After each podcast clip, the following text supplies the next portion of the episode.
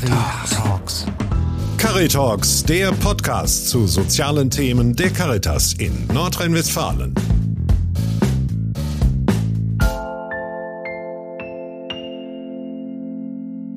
Herzlich willkommen zu einer weiteren Episode von Caritalks, unserer Klimaedition zum Jahresthema der Caritas für Klimaschutz, der allen nutzt.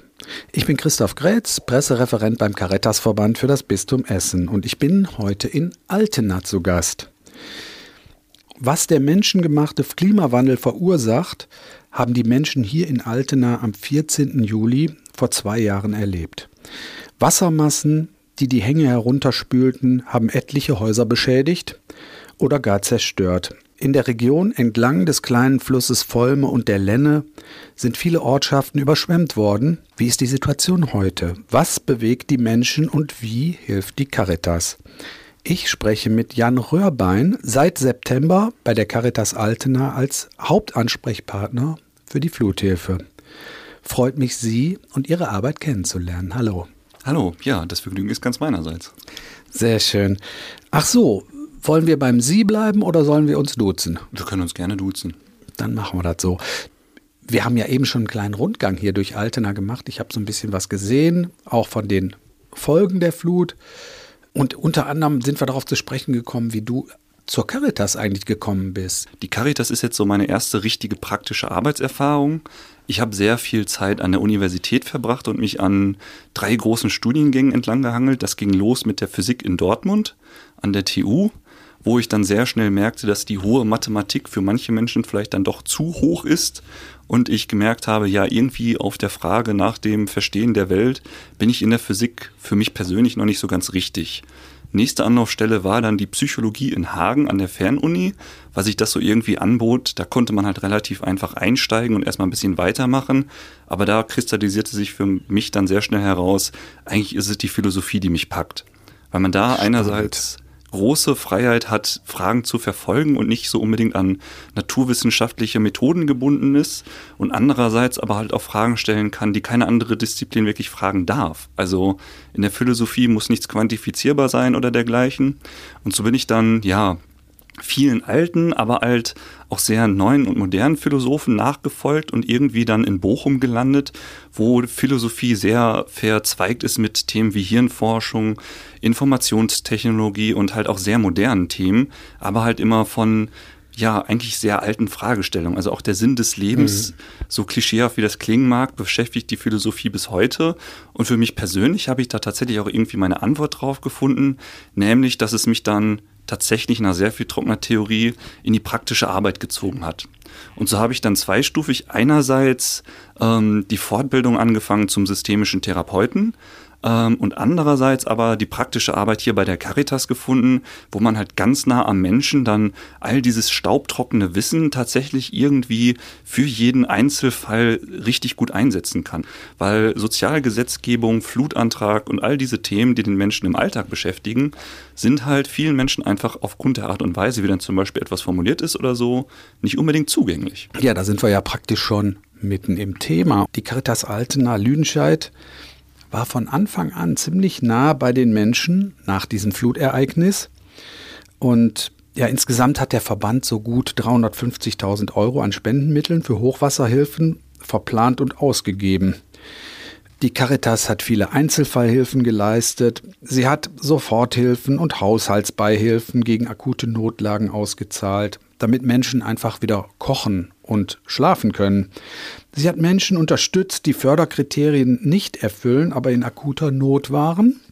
Und sie hat zum Beispiel Bautrockner verliehen und Stromkosten dafür übernommen. Eine ganz wichtige Hilfe war auf jeden Fall auch die Vermittlung von Baugutachten und die Hilfe natürlich bei der Antragstellung beim Land Nordrhein-Westfalen auf die Wiederaufbauhilfen. Das hört sich so an, auch wenn Sie noch nicht von Anfang an dabei waren, aber das hört sich doch erstmal so an, als hätten Ihre Kolleginnen da reichlich Überstunden geschoben. Auf jeden Fall. Also gerade die Anfangsphase war halt sehr spannend, weil man noch gar nicht so richtig wusste, wie können wir denn damit jetzt überhaupt umgehen. Also alleine dann der Verwaltungsaufwand, zum Beispiel, Sie haben über Bautrockner gerade gesprochen, oder du hast gerade über Bautrockner gesprochen wie wir die Leute da hinkriegen, dass sie den Bautrockner bekommen, dass dann irgendwer auch eine Liste führt, wo gerade welcher Bautrockner ist, wie machen wir das mit den Stromkosten, haben wir da so Pauschalbeiträge oder kann man uns Zählerstände mitteilen. Am Ende ist es dann auf so kleine Zählgeräte für die Steckdosen hinausgelaufen, aber auch da gibt es dann wieder Alltagsschwierigkeiten, weil wenn man die vom Netz nimmt, dann verlieren ihren Zählerstand und auch da hatten wir dann wieder Klienten, die da nicht weiter wussten, wo man dann einfach mit sehr viel Pragmatismus im Alltag immer gucken muss, was ist gerade dran, was braucht der Mensch gerade wirklich für akute Hilfe, damit er den nächsten Schritt gehen kann. Und dabei gleichzeitig aber auch das große Ganze, den Wiederaufbau, auch besonders immer mit Bezug auf diese Förderanträge im Blick zu behalten und das dann auch so zu fassen, dass die Bezirksregierung Arnsberg dann mit der Arbeit vor Ort auch sowas anfangen kann, dass dann die Gelder auch fließen können. Hm. Das kann ich mir vorstellen. Die Auszahlung von finanziellen Mitteln ist natürlich ein wichtiger Bestandteil der Hilfen, aber es ist natürlich nicht alles. Wie sieht es denn jetzt so aus? Nach zwei Jahren kann man sagen, so die schwersten Schäden des Hochwassers sind behoben? Das ist ähm, eine sehr spannende Frage, weil es ein sehr diverses Feld gibt, was das Ganze angeht. Wir haben tatsächlich Fälle, die sind soweit, die sind im Grunde fertig. Die haben die Renovierung ihres Hauses abgeschlossen, aber das ist bisher tatsächlich auch nach zwei Jahren noch die Ausnahme. Also ein großer Anteil, so vom Bauchgefühl würde ich sagen, ungefähr 50 Prozent steckt so ziemlich genau in der Mitte, dass man so ungefähr bei der Hälfte ist. Und das kann man auch mit Zahlen immer ganz gut festmachen, weil die Auszahlung der Fördermittel vom Land findet in so drei Stufen statt. Und die meisten sind dann jetzt so gerade mit der zweiten fertig, dass es quasi die zweite Summe vom Land gibt. Es gibt aber auch tatsächlich noch ganz, ganz, ganz viele Fälle und die Gründe dafür sind auch so verschieden wie die Menschen selbst, die noch ganz am Anfang stehen, wo dann ein Antrag noch nicht mal gestellt werden konnte. Und manchmal sind es sprachliche Barrieren, die damit reinspielen, manchmal aber auch zum Beispiel die Bürokratie, dass dann gewisse andere Stellen einfach noch nicht so weit mit ihrer Planung sind, dass die Leute mit ihrer eigenen Planung dann weitermachen können und da dann ein bisschen auf die Wartebank gesetzt werden ich glaube, in so einer Situation ist es ja auch alleine schon ein Riesenproblem, zum Beispiel Handwerker zu kriegen oder da einfach äh, anzufangen oder auch äh, so ein Projekt auch zügig von Anfang bis Ende quasi durchzuziehen. Auf jeden Fall. Also wir sind immer noch sehr glücklich darüber, dass wir zum Beispiel mit dem Herrn Altenberger einen sehr pragmatischen und alltagsbezogenen Gutachter an der Hand haben. Und gleichzeitig muss man halt auch immer ähm, ja so ein bisschen den Blick darauf behalten, was beschäftigt die Menschen denn gerade selber. Also ich erlebe auch ganz oft in Gesprächen, dass einfach nur zu wissen, okay, da ist jetzt ein Ansprechpartner, der steht mir zur Seite, den Menschen schon so viel gibt, dass sie überhaupt erstmal das Gefühl haben, okay, ich komme ein bisschen vorwärts damit. Weil bei vielen ist dann halt der Frust sehr groß, gerade wenn es eigentlich gefühlt gar nicht vorwärts geht. Ja, die sitzen dann seit zwei Jahren effektiv auf einer Baustelle und wissen nicht wohin. Mhm. Und da ist dann die Caritas. Ja, genau, die Caritas. Du hast eben gesagt, uns. Ähm, mit wie vielen Kolleginnen und Kollegen bearbeitet ihr denn diese, dieses Feld der Fluthilfe? In Altena vor Ort sind wir zurzeit zu zweit, die für die Fluthilfeanträge zuständig sind. Das hat aber auch immer mal so ein bisschen gewechselt. Also zwischendurch hatten wir zum Beispiel noch Frau Wöstmann mit dabei und äh, den Herrn Arne Röhrbein, meinen Bruder, die auch Flutanträge mit bearbeitet haben. Das gucken wir dann immer so ein bisschen bedarfsgerecht. Ich bin jetzt allerdings die erste Person, die wirklich hauptsächlich für die Flutanträge angestellt worden ist, die dann als Nebenaufgabe sozusagen noch die allgemeine Sozialberatung mitmacht.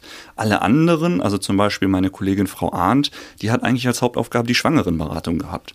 So musste man dann aber ganz pragmatisch gucken, wer kann denn jetzt gerade helfen und wenn dann mal ganz viele Anträge kamen, dann hat halt noch eine Person mehr mitgeholfen und dann hat es sich halt auch manchmal wieder beruhigt, dann ist es wieder ein bisschen weniger geworden. Hm, ich verstehe. Also wie der Bedarf war, haben die genau. Kollegen genau. und Kolleginnen dann halt einfach mitgearbeitet. Ja. Ja, super. Und wie man auch nicht vergessen darf, natürlich ist dann immer das Team drumherum.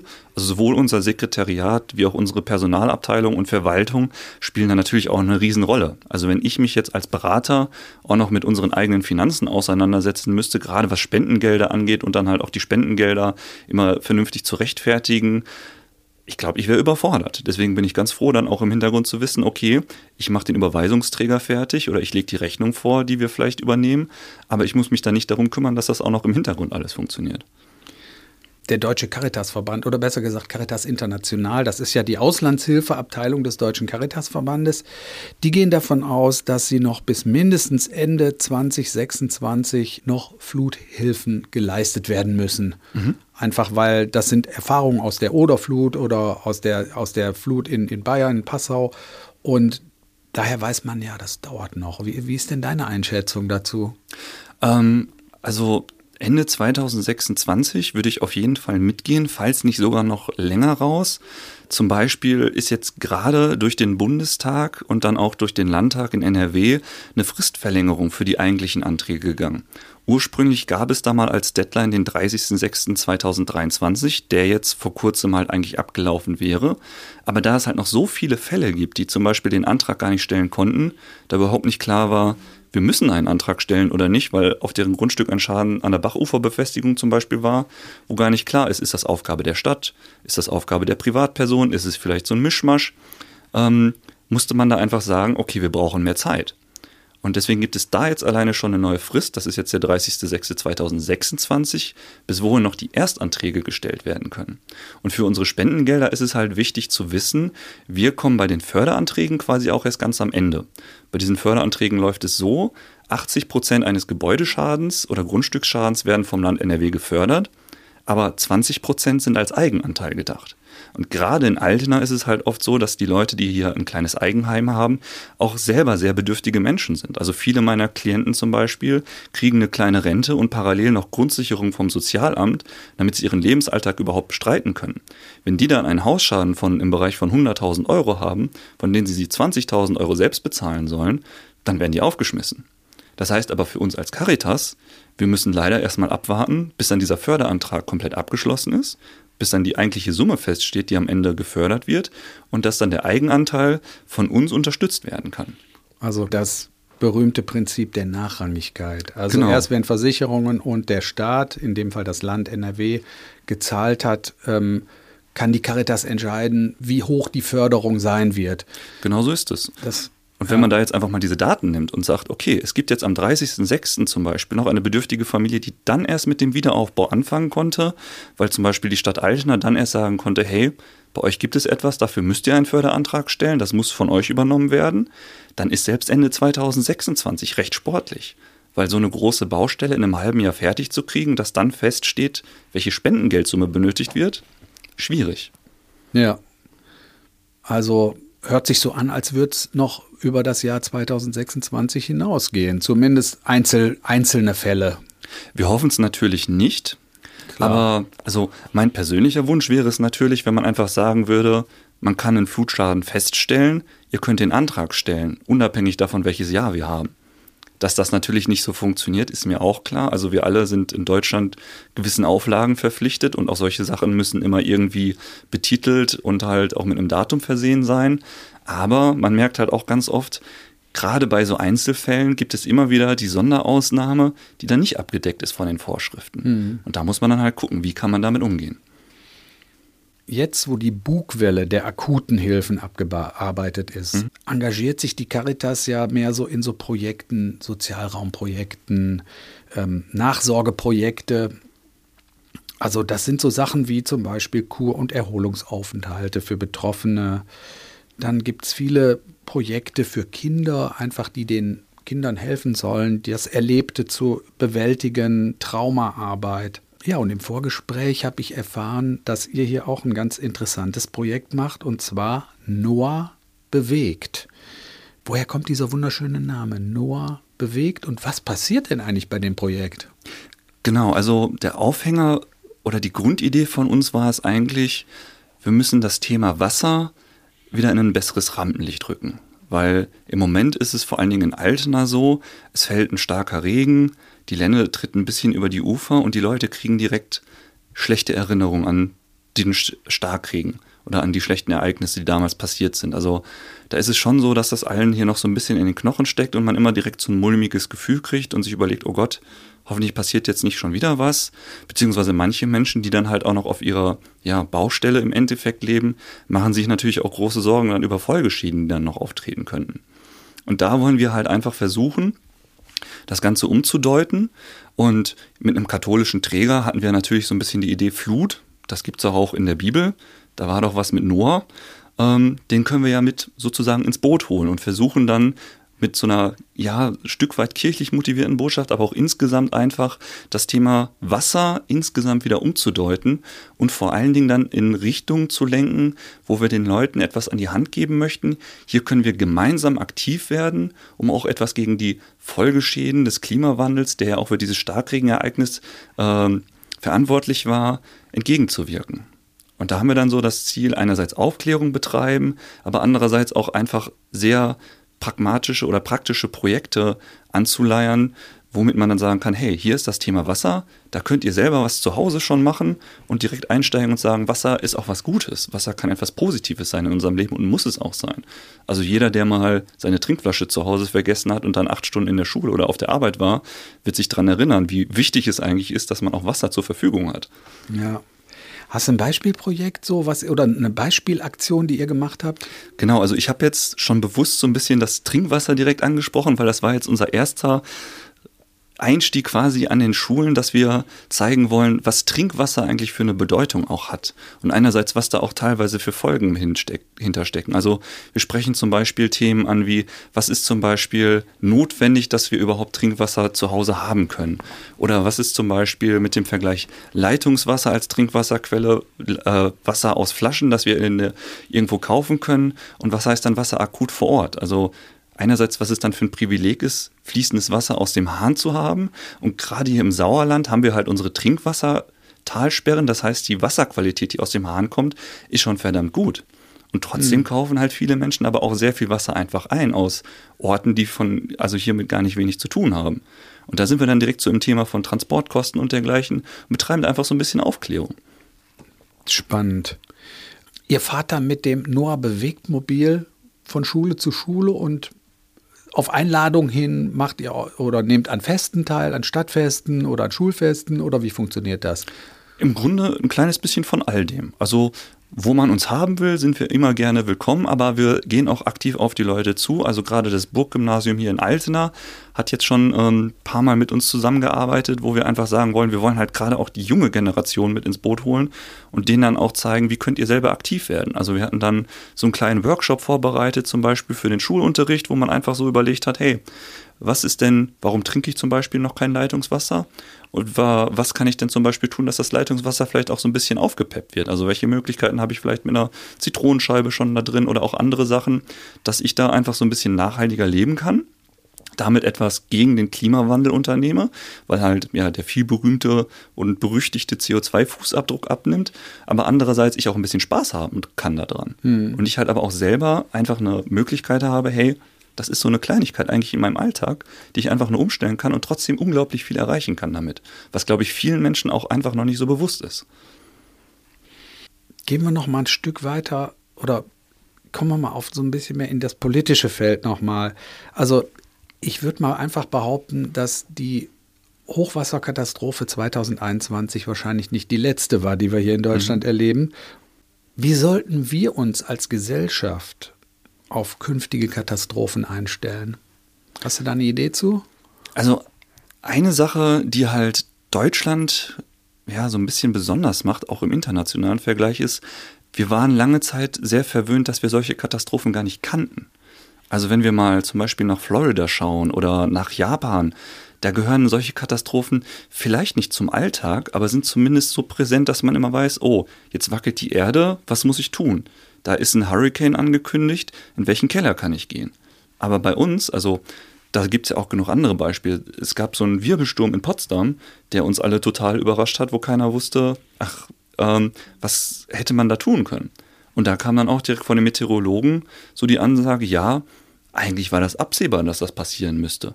Wir bräuchten eigentlich auch längst ein Frühwarnsystem. Wir bräuchten auch einfach schon eine Denkweise, die sich darauf einstellt, dass sowas passieren kann. Und ich glaube, das ist etwas, wo man noch so ein bisschen umdenken muss oder vielleicht auch die Stellen noch optimieren kann. Also gerade im Ahrtal war es ja auch eine Riesendiskussion, wer hat wem wann wie Bescheid gesagt oder halt vielleicht auch gerade nicht, wo definitiv noch Optimierungsbedarf herrscht, dass wir einfach auch wegkommen von dem Denken, das sind Ausnahmefälle, hinkommen zu einem, diese Möglichkeit besteht, diese Möglichkeit muss präsent sein. Auf der anderen Seite wollen wir natürlich auch nicht oder kann ich mir nicht vorstellen, dass das ein politischer Wunsch wäre, die, die Bevölkerung in so einem Daueralarmzustand zu halten. Also es muss, glaube ich, irgendwie, es muss eine gute, ähm, wie soll ich sagen, eine gute Mischung sein von, also einerseits aufmerksam sein, aber eben auch nicht in so einen Panikzustand oder mhm. in so einen Dauerstresszustand zu kommen. Das kann es ja auch nicht sein, oder? Nee, natürlich nicht. Aber auch da kann man, glaube ich, wieder viel von den Ortschaften lernen, gerade im Ausland, wo es halt eigentlich schon dazugehört. Weil da ist es dann so, da gibt es eine Hurricane-Warnung, dann bleibt man mal den Tag im Keller vielleicht oder stellt sich einfach darauf ein, okay, heute fällt die Schule aus, es gibt eine Hurricane-Warnung, wir bleiben zu Hause. Also gerade für Kinder könnte ich mir vorstellen, ist das dann ja vielleicht sogar was Positives. Ähm, aber es soll natürlich keine Panikmache sein. Also da, da muss man halt schon immer gucken, es sind halt Tendenzen, es sind Möglichkeiten. Ich glaube einfach den Alltagsumgang damit zu finden, dass man halt einfach sagt, okay, jetzt ist gerade so eine Warnung präsent, wie kann ich damit umgehen und wie kann ich mich vielleicht aber auch vom Aufbau zum Beispiel darauf einstellen. Ein großes Thema in Altner ist es jetzt auch, nicht nur wie schaffen wir die Schäden zu beseitigen, sondern wie können wir es so wieder aufbauen, dass manche Schäden gar nicht wieder eintreten können. Und ich glaube, das ist halt auch so eine ganz wichtige Thematik. Dadurch, dass man früher nicht davon ausgegangen ist, dass dieses Starkregenereignis eintreten kann, sind zum Beispiel viele Bachläufe hier viel zu eng angelegt worden und dadurch sind dann aber auch sehr viele starke Schäden überhaupt erst möglich geworden. Dadurch, dass dann zum Beispiel ein kleines Rohr verstopft wurde, ist dann halt eine riesige Wassermasse übers Land gelaufen, wo vorher nie Wasser lang gelaufen ist. Und wenn wir mhm. da einfach sagen, okay, da wird jetzt der Bachlauf verbreitert, diese Rohre müssen weg, da müssen einfach andere Befestigungen hin, falls dann nochmal Starkregen eintritt, dann ist vielleicht so eine Notfallwarnung oder so eine Panikmache, sage ich mal in Anführungsstrichen, gar nicht notwendig, weil wir uns einfach schon im Vorfeld darauf eingestellt haben. Also präventiv schon auch äh, städtebaulich im Prinzip genau. Dinge äh, in, umsetzen. Und auch das ist ein zweischneidiges Schwert, muss ich sagen, weil dadurch, dass das jetzt als so ein großes Projekt mit dem Blickfeld ganz klar auf Nachhaltigkeit angelegt ist, heißt das leider für die Leute vor Ort, dass viele ganz lange warten müssen, weil diese Planung erstmal abgeschlossen werden muss und erst dann die eigenen privaten Schäden angegangen werden können. Da muss man dann, glaube ich, auch immer noch sehr gut vermitteln zwischen Planung, Politik und dann halt den Einzelfällen selber, dass da auch ein gewisses Verständnis herrscht. Hm. Weil ich hm. glaube, das ist halt auch immer ja, ein großes Problem, wenn ich natürlich zu Hause sitze und ich habe da den ganzen Garten noch voll Gerümpel, voll Schlamm, der Bachlauf ist hin, ich kann eigentlich effektiv von meinem Grundstück nichts mehr nutzen außer das Haus selbst, dann verstehe ich jede Person, die sagt, ich bin frustriert, ich habe keinen Bock mehr, ich will, dass da jetzt was passiert. Und gleichzeitig muss aber auch einfach die Forderung bestehen bleiben, wir wollen es so wieder haben, dass es halt nicht nochmal passieren kann. Ja, ja, das ist klar. Das, das kostet Zeit und Nerven. Und ja, ich glaube, dass auch viele Menschen zwischenzeitlich auch extrem verzweifelt und auch genervt waren. Das kann ich mir gut vorstellen. Ja, und auch immer noch sind. Und auch immer noch sind, ja. weil es gefühlt einfach nicht weitergeht. So, ne? ja. Blicken wir nochmal auf die Caritas. Wie können wir denn als Caritas besser werden und uns auf solche Szenarien einstellen? Was könnten wir als Netzwerk tun, um den Menschen in so einer Akutsituation effektiver und besser zu helfen? Also man könnte überlegen, wie kann die Struktur vielleicht im Vorfeld schon so weit aufgestellt sein, dass die Helfer vor Ort im Grunde eigentlich direkt loslegen können.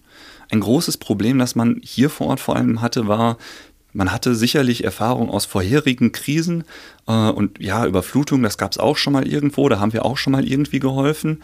Aber lange Zeit waren dann so Fragen im Raum, wem können wir überhaupt helfen? Wie können wir überhaupt helfen? Dürfen wir jetzt einfach Rechnungen übernehmen? Dürfen wir einfach Gutachten bezahlen? Oder müssen wir das anders regeln? Müssen wir da irgendwelche Kompromisse schaffen? Oder wie sieht es zum Beispiel mit einer Rückzahlung aus? Kann man zum Beispiel etwas im Vorfeld geben, was man dann zurückfordert und dergleichen? Gerade bei Spendengeldern ist es immer unglaublich schwierig, da dann einen Weg zu finden, der halt gleichzeitig den behördlichen und gesetzlichen Auflagen gerecht wird, aber andererseits halt auch effektiv helfen kann. Und das vielleicht im Vorfeld schon so weit abzuklären, dass die Helfer vor Ort einfach sofort wissen, okay, der Betrag Soforthilfe ist problemlos möglich. Wir können sofort Bautrockner oder dergleichen möglich machen. Wir können Gutachtenkosten übernehmen oder halt auch nicht. Das einfach schon klar zu haben, würde sehr viel helfen, dass man sich dann auf die praktische Arbeit konzentrieren kann und nicht dann jedes Mal einen neuen Verwaltungsapparat aufbauen muss. Ja, weil ähm, manchmal kann es ja, es kann ja auch vorkommen, dass zum Beispiel Caritas-Verbände oder andere Akteure selber betroffen sind und trotzdem werden die natürlich angefragt. Ihr seid mhm. doch Caritas, helft uns doch bitte. Ihr seid doch dafür da. Und ja, ich kann mir vorstellen, dass wir da auch noch ein bisschen mehr Schulung brauchen, einfach um, um unsere Kolleginnen und uns selber auch für diesen Moment fit zu machen. Du musst ja dann sozusagen einen Kaltstart machen. Du musst ja sehr, sehr schnell von 0 auf 150, naja, sagen wir mal, vielleicht besser auf 200 hochfahren. Und äh, sehr viele Sachen gleichzeitig äh, bearbeiten. Womöglich hast du Presseanfragen. Du hast Leute, die freiwillig auf einmal da stehen und sagen, Freiwillige, die sagen, wir wollen mit anpacken, gibt uns was zu tun. Du musst äh, Leute, Menschen trösten, du musst rumfahren, Schäden aufnehmen, du musst bestimmte Dinge auch dokumentieren, Ausgaben dokumentieren, Buchhaltung muss nachkommen bei allen Ausgaben, die so getätigt werden. Das ist schlagartig unglaublich viel Arbeit. Ja. Genau. Und ein Faktor, der uns selbst auch überrascht hat und tatsächlich auch ein großer positiver Faktor war, ganz klar, war halt, wie viel Hilfe von außen auch angeboten worden ist. Aber auch das muss ja irgendwie verwaltet und gelenkt werden. Also gerade beim Thema Sachspenden zum Beispiel standen wir vor einer ganz großen Herausforderung. Weil einerseits war klar, natürlich werden Möbel gebraucht, natürlich werden Kühlschränke gebraucht, natürlich wird Ausstattung für die Menschen gebraucht. Aber wie lagert man das zwischen? Wie kann man das gerecht verteilen und gleichzeitig aber auch aufnehmen? Und also wir haben es dann vor Ort am Ende eigentlich darüber gelöst, dass wir eine kleine Online-Plattform aufgezogen haben über eine Software namens Padlet, wo wir dann einfach so ein bisschen, ja, nach die Sachspenden zu vermakeln, mehr oder weniger. Das ist ja auch ein Riesending. Genau. Sachspenden ist auch, habe ich gerade eben nicht genannt, aber ist natürlich ja. auch immer eine Riesenwelle, die dann, eine Bugwelle, die dann losgetreten wird, weil ganz viele Menschen sagen, boah, ich will spontan helfen, ich ja. habe hier noch was. Das sind alles gute Sachen, die will ich abgeben und so, ja klar. Ja, und dann hatten wir am Ende so eine Art Biete-Suche-Habe-Plattform, ja, wo dann einfach Anfragen ja. gestellt werden konnten und ja. gleichzeitig Leute reinstellen konnten, ey, ich habe hier einen alten Ofen, den ich nicht brauche, ich habe hier Kleiderschränke dergleichen, wo die Leute dann auch untereinander schnell zusammenfinden konnten. Kommen wir nochmal auf das Thema Klimawandel insgesamt. Also, mhm. ähm, ich habe es ja eben schon gesagt, das Jahresthema der Caritas für Klimaschutz, der allen nutzt. Was meinst du, was sollten wir als Gesellschaft tun, um jetzt schnell, so schnell und so konsequent wie möglich den Klimawandel zu entschleunigen? Naja, aus naturwissenschaftlicher Sicht lautet da natürlich der Auftrag, sämtliche Treibhausgase in ihren Ausstoß so weit zu minimieren, wie es irgendwie möglich ist. Jeder darf sich zu Hause fragen, was verursache ich selbst? Also gerade beim Thema Ernährung kann man auch super hingucken und dann vielleicht den Fleischkonsum so ein bisschen zurückfahren oder dergleichen. Aber im Schnitt müssen wir unseren Fleischkonsum ungefähr halbieren. Und wenn man jetzt mal wirklich ehrlich zu sich selber bleibt und in sich geht und mal so überlegt, wo esse ich denn überall tierische Produkte so in meinem Alltag und was davon ist wirklich notwendig, dann finde ich, ist es nicht zu viel verlangt, wenn man sagt, dass man das nur ein bisschen runterfährt. Aber andererseits ist es halt auch einfach eine riesige Aufgabe der Politik, weil das ist natürlich auch das. Also der weltweite Treibhausausstoß, der wird auch ganz klar von riesigen Firmen verursacht. Klar kann man da dann sagen, ja, wir kaufen ja auch deren Sachen, aber gerade bei so Themen wie Nahrungsmitteln oder Kleidung und dergleichen ist halt auch immer die Frage, wo soll dann die Alternative herkommen? Weil das sind Gegenstände, auf die sind wir angewiesen. Mhm. Das gleiche zum Beispiel bei der Mobilität ein Riesenthema. Es wird gefordert, ja, steigt bitte auf zum Beispiel äh, öffentliche Verkehrsmittel um, aber gleichzeitig haben wir dann in Deutschland ein sehr marodes Schienennetz oder auch die Busse, gerade in Altena, fahren vielleicht, wenn man Glück hat, stündlich, manchmal sogar dann nur während der Schulzeit oder dergleichen, wo man dann einfach sagen muss, da gibt es einfach noch nicht die Alternative, dass man einfach von jetzt auf gleich umsteigen kann. Und das sind einfach Riesenpunkte, die müssen politisch auf eine Art und Weise umgesetzt werden, die dann aber auch gleichzeitig getragen werden kann. Das ist interessant, dass du dieses Beispiel bringst, weil, weil eigentlich geht es ja in der Jahreskampagne für Klimaschutz, der allen nutzt, einerseits um Klimaschutz, das ist richtig, auf der anderen Seite, dass der Klimawandel aber eben auch gerecht passieren soll. Es ist ja tatsächlich so, dass viele, die zum Klimawandel am meisten beitragen, am wenigsten darunter leiden. Die fahren den SUV, die fahren, die fliegen zweimal im Jahr in Urlaub. Ja, genau. Und da dann gerade auch Gerechtigkeitsfragen in den Vordergrund zu stellen, finde ich durchaus auch angebracht. Genau, und das, das Ding ist die Verantwortung. eigentlich, dass jeder auch so ein Stück für sich erkennt, wo ist eigentlich meine Verantwortung und wo ist denn mein Handlungsspielraum. Und vielleicht gehört ja auch eine Art von Verzicht vielleicht auch dazu, wenn es dazu beiträgt, dass wir auf diesem Planeten hier noch ein bisschen länger leben können. Welche Frage habe ich vergessen zu stellen? Oder was muss unbedingt noch aus deiner Sicht gesagt werden? Also, was mir selber auch schon begegnet ist, sind dann oft Leute, die fragen, was ist denn jetzt eigentlich mit meinen Spenden überhaupt passiert? Ich habe euch damals Geld gegeben, ich habe das Gefühl, da passiert eigentlich gar nichts. Ich habe von dem und dem gehört, hey, es passiert nichts, mir ist noch nicht wirklich geholfen worden, ich weiß selber gerade gar nicht weiter. Und da möchte ich einfach auch nach außen die Mitteilung geben, es braucht halt wirklich einfach Zeit. Also der Wiederaufbau, ja, er hatte schon zwei Jahre, aber gerade im aktuellen Klima mit Handwerkern, die ausgebucht sind für die nächsten Jahre, mit steigenden Energiekosten, die ja auch jede Baustelle betreffen. Es ist einfach unglaublich schwierig, einen klaren Zeitrahmen auch festzumachen und zu sagen, hey, bis dann haben wir es geschafft oder so. Und wir brauchen einfach ein Stück weit Geduld, glaube ich, auch einfach noch und halt tatsächlich auch Hoffnung, dass es im Moment nicht einfach nochmal passiert weil viel ist halt gerade wirklich noch in Bearbeitung, in der Schwebe, noch nicht eindeutig geklärt. Und da braucht es einerseits immer noch sehr viel Verständnis, auch wenn ich es bei jedem verstehen kann, dass die Geduld eigentlich längst aufgebraucht ist.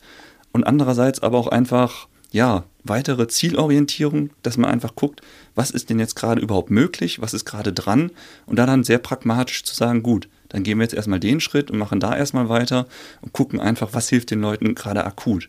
Und das ist halt im Moment ganz selten einfach Geld, sondern dann tatsächlich eher abzuklären, wie stelle ich wo den Antrag, welche Dokumente kann ich noch wo besorgen, wo kriege ich Hilfe, um halt Handwerker zu finden oder Bautrockner zu besorgen oder dergleichen. Und da ist dann halt immer so ganz klar für mich die Ansage, ja, die Spendengelder liegen bei uns, aber die werden auch gebraucht. Weil das große, dicke Ende, das kommt, wie wir gerade schon besprochen haben, aufgrund der Vorrangigkeit der Fördermittel erst ganz am Schluss. Die wirklich fetten Summen, die werden wir alle noch brauchen, aber die können wir im Moment halt noch nicht locker machen, weil es von der Rangefolge einfach noch nicht dran war. Jan, ich danke dir. Das war ein wunderbares Schlusswort, weil es auch nochmal die Wichtigkeit der Caritas unterstreicht. Vielen Dank. Sehr gerne. Dankeschön. Sie hörten Caritalks, den Podcast zu sozialen Themen der Caritas in Nordrhein-Westfalen. Cari, Cari Talks.